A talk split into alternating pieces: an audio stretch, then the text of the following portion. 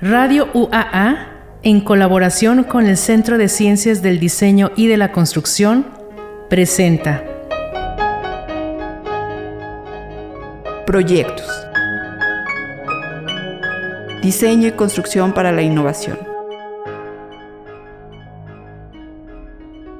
Conducido por Alejandra Torres y Gabriela Reyes.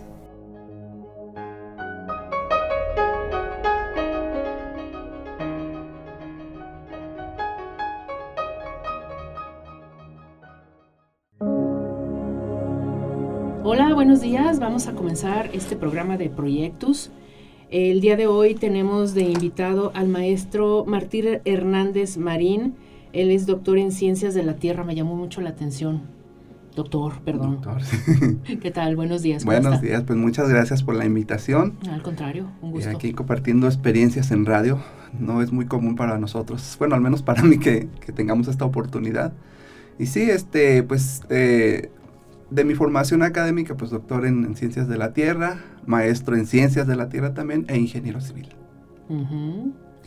¿Por qué en ciencias de la Tierra? ¿Qué, qué hay ahí? Me gustó mucho. Yo, eh, eh, eh, cuando estaba en la licenciatura cursando ingeniería civil, en los últimos semestres como que sentí un vacío que no se llenaba con la carrera. Ah, sí. Así es. Y a lo mejor me van a criticar muchos colegas, otros no tanto, porque siente, eh, eh, que- como que he visto que hay ese sentimiento en varios casos. Cuando yo estaba en los últimos semestres de mi carrera, no me gustó mucho ya las materias que estaban llevando. De hecho, podría decir que sentí un poquito de decepción. No, no empezó a satisfacer lo que yo sentía. Pero, eh, bueno, ahí en la, en la Universidad de Guadalajara, en ese tiempo, no sé ahorita, este, se- uno se tenía que titular con un trabajo de tesis. Ujú. Y eh, pues ya estaba en los semestres de, de hacer esa búsqueda, un tema. Eh, me sumergí en la biblioteca a buscar temas de tesis, ahí tienen las tesis, empecé a ver tesis. Mm. Y hubo una que me llamó mucho la atención, que era un estudio hidrogeológico. La Ya. única casi que en todo el acervo que tenían de, de tesis de, de esa carrera. Y la empecé a ojear y dije, esto me gusta. Mm. Tuve la fortuna de, bueno, eh, involucrarme un poco en la, con la Comisión Nacional del Agua ahí en, en Guadalajara. Y este, para hacer mis prácticas profesionales. Y después me enteré de que el autor de esa tesis estaba trabajando ahí. Ah, mire. Fui a preguntarle y me dice, tienen aquí un programa en el que tú, ellos te, te dan un tema para desarrollar una tesis, el- para desarrollar, desarrollar la tesis. Ellos te apoyan económicamente, una bequita, eh, te pagan los, eh, todo lo que son gastos de titulación y ya se queda aquí dentro de, de como un reporte interno de, de la Comisión Nacional del Agua. No sé si todavía está ese programa. Mejor Pero yo lo aprobé. Sí, claro, entonces caí como que dije, ah, pues de aquí soy.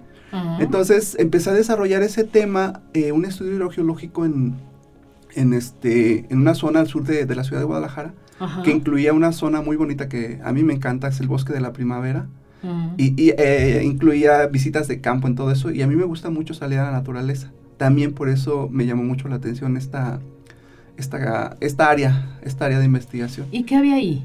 En el Eh, bosque de la primavera que fue de alguna manera Pues es que es un... que su campo es- de trabajo. Sí, bueno, eh, déjame platicarte un poquito sobre por qué me gusta ese lugar, porque Ajá. es una zona protegida, es natural, es un bosque, Ajá. hay ríos termales, eh, son manantiales, ahí está saliendo, es uno de los lugares de recreo Ah, favorito de los tapatíos. Entonces yo había tenido la oportunidad de ir ahí, uno se mete a, las, a, las, este, a los ríos, eh, es agua te- termal, bien rico para meterse a bañar. Y a mí me gustaba, yo quiero ir ahí, entonces dije, si el estudio va a incluir esa zona, pues qué mejor, ¿no? Ajá.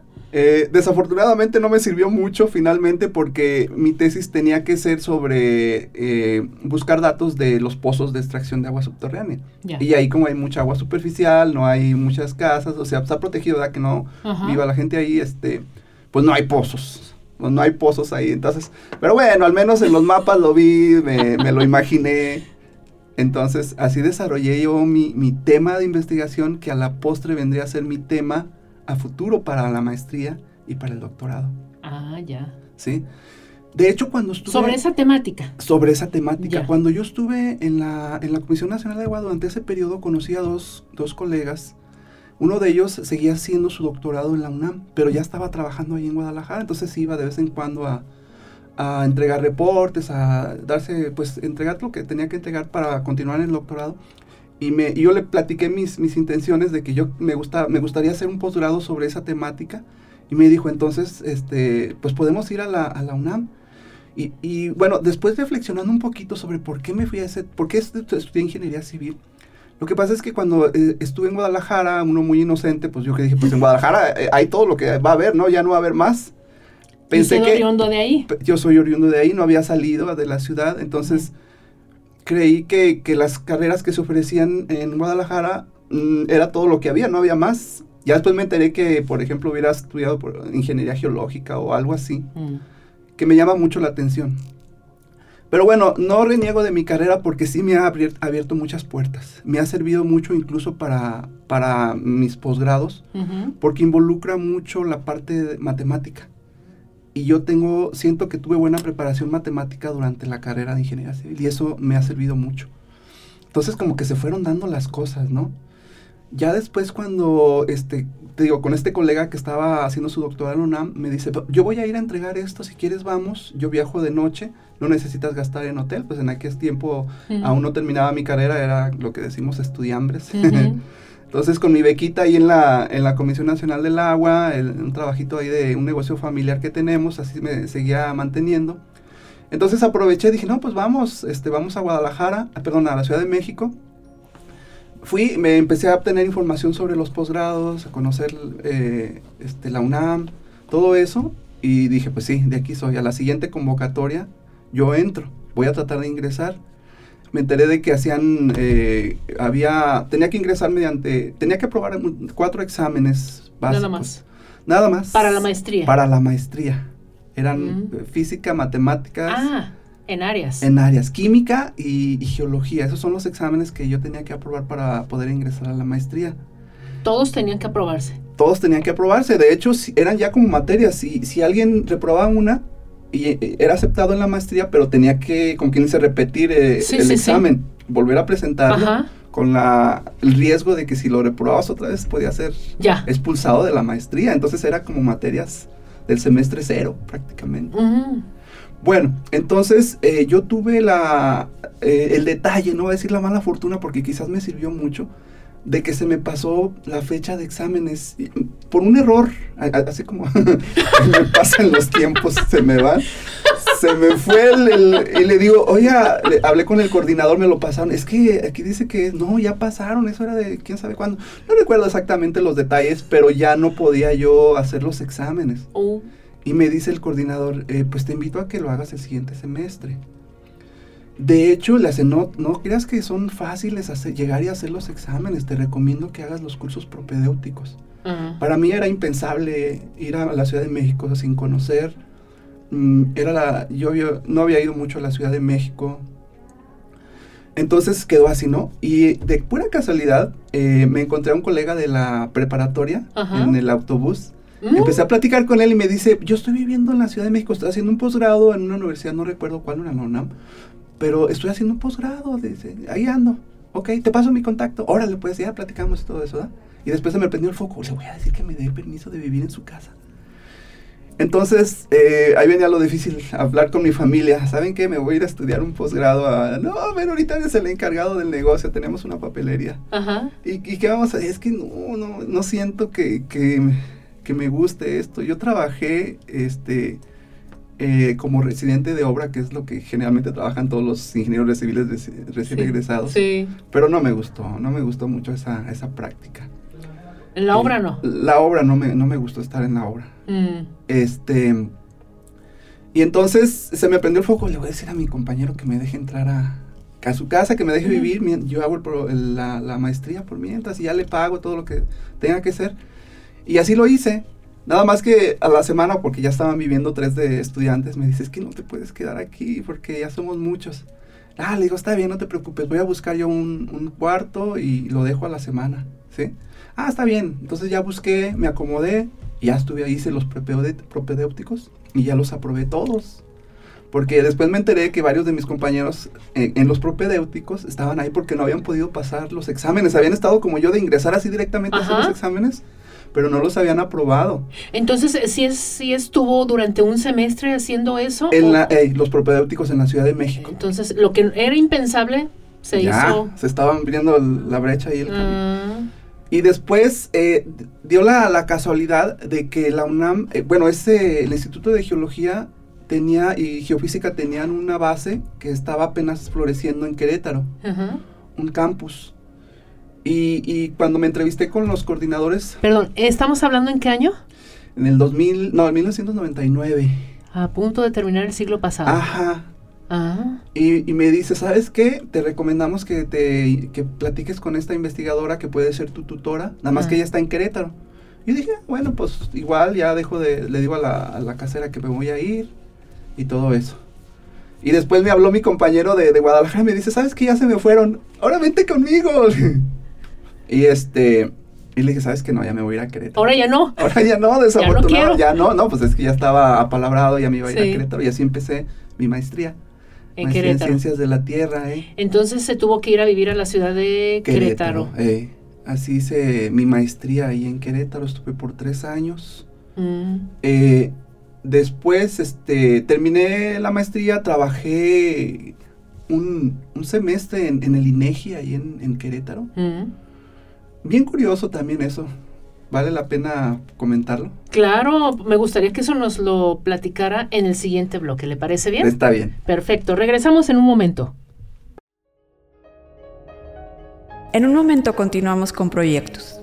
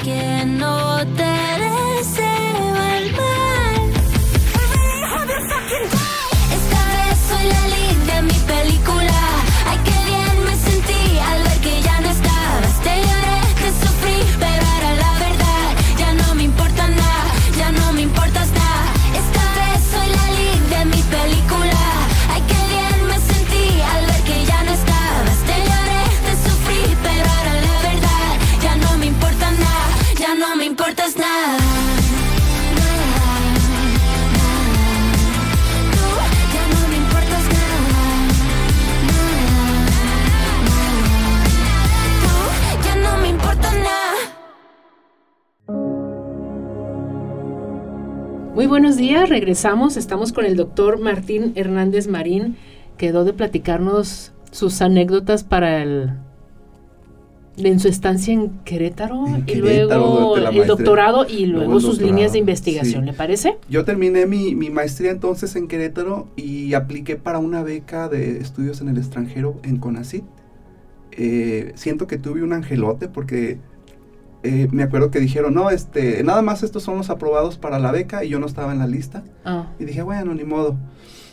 Pero re- después dicen, eh, se abrieron, eh, hubo un, eh, algo así como un nuevo presupuesto, hubo Ujú. nuevos aportes. Y entonces, estos, son- esta siguiente lista son los que tienen- también van a tener beca y yo ya estaba ahí. ah, qué bien. Sí, este, entonces ya me fui a, a Estados Unidos a hacer el- mi doctorado en, en el Virginia Tech. ahí con... Yo buscaba más que la universidad, buscaba el investigador. Creo que es lo, lo más recomendable Ya. cuando se quiere hacer un posgrado. Porque yo ya había visto eh, los, de los artículos que leía durante mi maestría, eh, los potenciales que podrían asesorarme para mi tesis. Y fue un doctorado en ciencias de la Y Tierra. fue un doctorado en ciencias de la Tierra. Y Allá. dentro de eso, las líneas de investigación, ¿cuáles fueron las que... Mi, mi línea de investigación es hidrogeología. Mm, Pero mi tema de tesis es- tuvo que ver con mecánica de acuíferos. Ese es lo, lo- el- como lo oficial.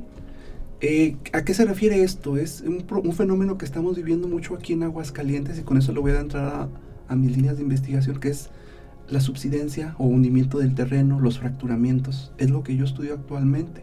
¿sí? Yo hice mi tesis sobre esa temática. Después, cuando me regreso, eh, soy contratado aquí y empiezo a hacer estudios. ¿Aquí en la universidad? Aquí en la universidad y empezamos a agarrar Aguascalientes como mi lugar de, de estudios. Eh, he tenido varios proyectos a la fecha. Yo ingresé aquí en el 2011. eh, tuve mi numeralidad en ese año. Y a partir de entonces he, he desarrollado varios proyectos.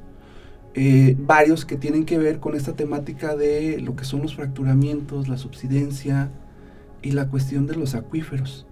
Y a partir de esas temáticas, actualmente estoy trabajando en una que tiene que ver con las propiedades hidráulicas de las fallas y las fracturas, ¿sí? Porque tenemos eh, indicios, tenemos sospechas bien fundamentadas de que estas eh, estructuras, las fallas y las fracturas, son canales de recarga eh, de acuíferos, recarga hidráulica, o sea que el agua se va por ellas cuando hay las condiciones de escurrimiento y todo eso, se van a través de las fallas y empiezan a alojarse en el ¿Alimentar suelo. los acuíferos? Ajá, no sabemos si, si llegue hasta el acuífero, eso es lo que estamos estudiando. Sabemos que se infiltra a través de estas Ujú. estructuras, pero no sabemos si llegue hasta el acuífero, es lo que estamos por abrir una, nue- una nueva este, temática, un nuevo proyecto en ese tipo de cosas. Hay muchas fallas. ¿Cuántas hay en Aguascalientes? No tengo el dato exacto porque siguen apareciendo nuevas, Ya. eh, pero son más de 200 kilómetros lineales de estas, en todo el valle, en todo el valle,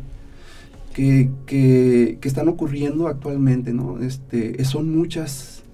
Eh, hay un mapa en, en- en- en- línea en el que se puede consultar, se, se- googlean CIFAG, S-I-F-A, eh, J- G-G, dos, dos Gs, S-I-F-A-G-G. Ajá. Ajá. Sistema Interinstitucional de Fallas y Grietas. Ya no recuerdo bien el, el- pero si Con las googlean, iniciales. El Google, el, el Google lo, lo corrige y es la primera eh, opción que da. Y Ajá. ahí se puede agre- eh, ingresar a un mapa en donde vienen todas las, las fallas y fracturas. De hecho, es, es algo recomendable de visitar cuando se quiere comprar alguna propiedad, algún terreno, porque generalmente las fallas están es- extendiéndose en casi de norte a sur. Entonces, si tú ves una fallita y quieres comprar una propiedad que está más al norte, dices, ah, caray, hay que pensarle porque quizás por ahí se vaya a extender en un futuro próximo la, la falla y fractura. Mm. Generalmente son eh, malas noticias, están, las asociamos con algo malo que, que ocurre una falla, pero yo estoy tratando de darle, de verle el lado positivo. Esto, que pueden ser canales de recarga para el acuífero, tomando en cuenta la problemática de escasez de agua que tenemos actualmente en el valle. ¿sí? Estamos haciendo estudios al respecto. Y yo creo que eh, eso tendría que llevarse un poquitito más allá. Te voy a platicar algo de lo- una, una falla que estamos estudiando ahí por Jesús María. ¿A qué altura? Perdón, ¿A qué altura más o menos? eh, cerquitas de la posta. Mm. ¿sí? Se llama falla Chaveño 1, así la tienen. eh, ¿Todas nombre. tienen nombre? Sí, en, en ese, en, en la página de, que te digo del CIFAC, ahí vienen, ahí se pueden eh, encontrar los nombres de las Ya. Bueno, esa, esa, esa fracturita que es, este, está ahí, está cerquita de un bordo que casi no se llena. O sea, no, no, no almacena mucha agua. Hubo un evento muy peculiar hace como dos o tres años que llovió dos semanas así fuerte, fuerte, y sí se llenó. Eh, de pura casualidad fuimos a verla y vimos como toda el agua, o gran parte del agua de ese bordo se estaba yendo a través A de la fractura. Un caudal así grandísimo, exagerado. No sabemos, eh, ahí nos hicimos la pregunta de, de nuestros proyectos, ¿hacia dónde se va exactamente esa agua? Pero sobre todo, ¿con qué calidad se está yendo? Mm. Porque esa agua se, este, se almacena a partir de escurrimientos que vienen de la parte alta de las montañas, pasa por varias granjas, en condiciones muy este, precarias, tienen ahí sus animalitos, hacen sus necesidades y ahí se lava, ¿no? Y todo va a dar a esa presita.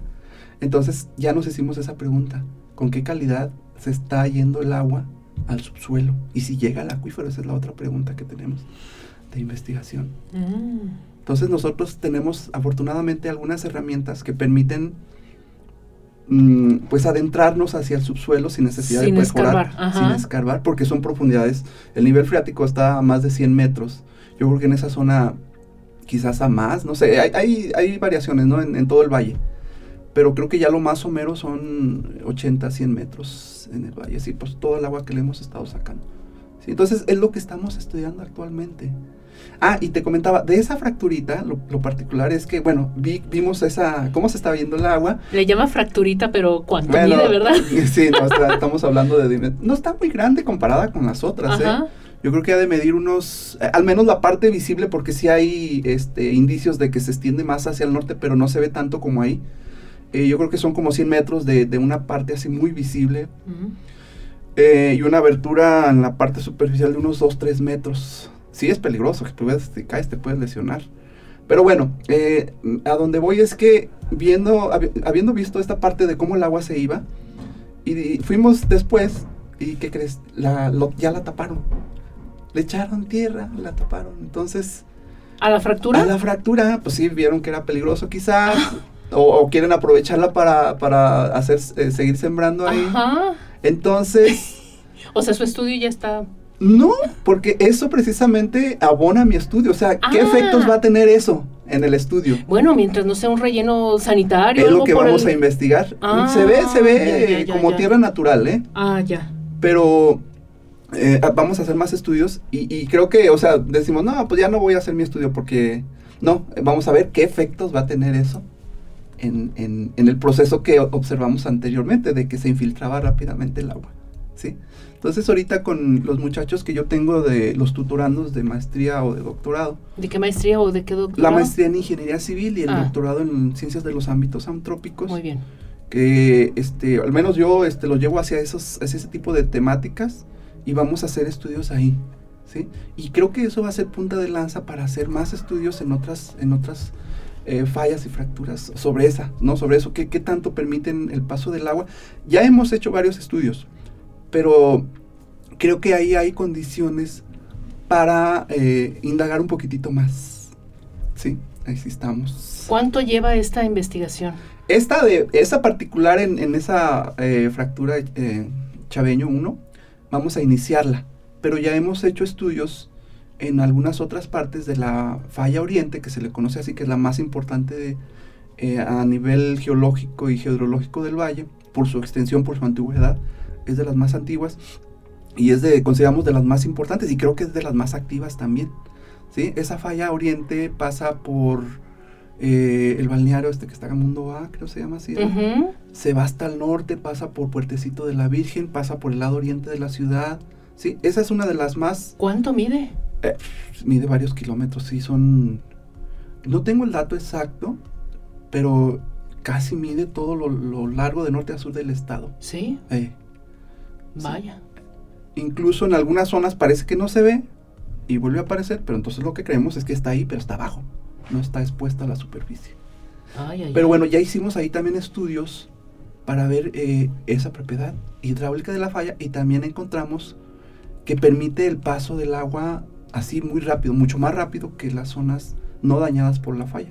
Sí, entonces también, o sea, Mm. eh, a donde vamos es a donde yo voy con Como si fueran canales. Exacto, Ya. sí, ya los estamos manejando como canales de, rápida infiltración de agua, de agua Mm, superficial, sí.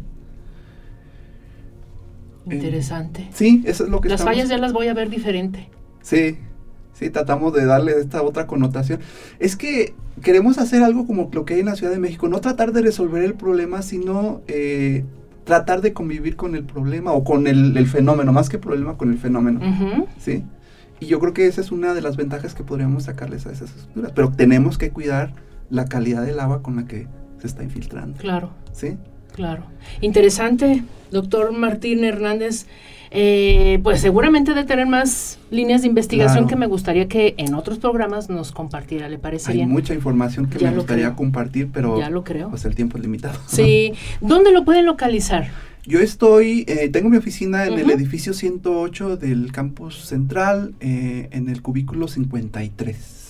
Muy bien. ¿Algún correo electrónico? Sí, martín.hernández, así con minúsculas, todo pegado, arroba edu. edu.uaa.mx punto a seguramente. MX, sí. Muy bien. Interesante. Sí. Y además como último comentario, Adelante. eso involucra también las corrientes actuales como el río San Pedro, superficiales, que ya van muy contaminadas. También estamos haciendo estudios sobre, porque hay varias de estas estructuras que cruzan el río y qué está pasando ahí. Estamos investigándolo también. También se filtra. También es, es muy probable que esté, se, se esté filtrando. Uy. Pues sí, qué bueno que haya recolección de agua, ¿verdad? Pero ¿de qué calidad, como dice usted? Exacto, exacto. Hay que cuidar eso. Pues hay que pensar más todavía, ¿verdad? Hay que pensarlo, hay que tener mejores condiciones de esas cosas, cuidar todo eso Y cuidar lo que está limpio. y cuidar lo que El está- uso. El uso.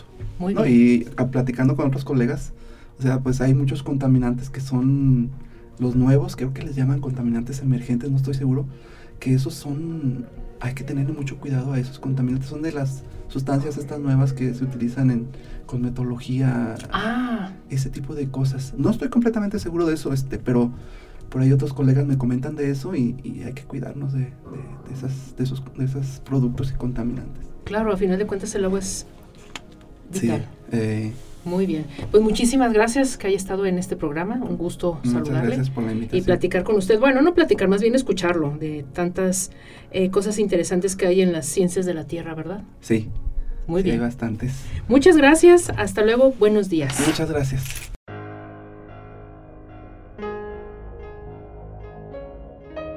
Radio UAA presentó Proyectos.